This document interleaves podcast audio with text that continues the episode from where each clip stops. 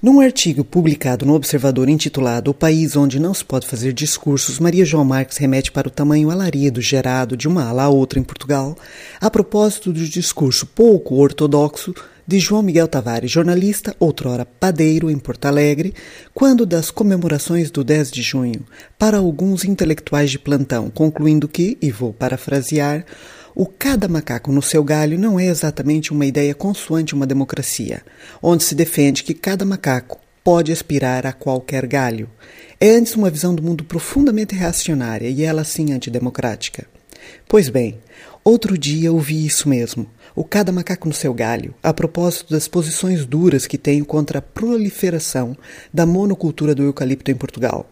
Portugal, quinto país com a maior mancha contínua de eucaliptos do mundo, perdendo apenas, repito, apenas, para países como China, Brasil, Índia e Austrália.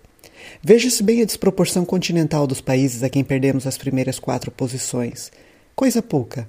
Depois, considerem todas as condições edafoclimáticas que nesses países, à exceção para já da Austrália, a plantação contínua da espécie em causa não tem gerado ainda grandes incêndios florestais, sobretudo com impactos catastróficos, como em Portugal.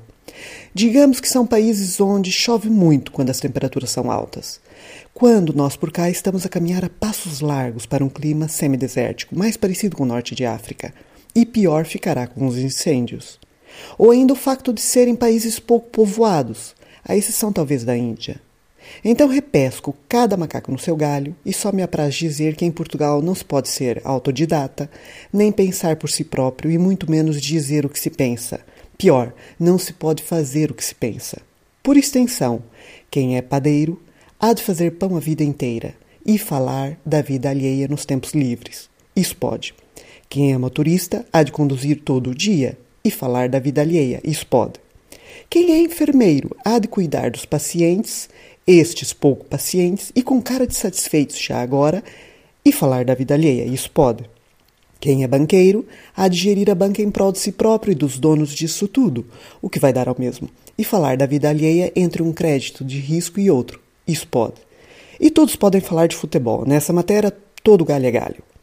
Mas ser autodidata, pensar diferente e agir conforme se pensa, para isso já é preciso ter o canudo do galho certo.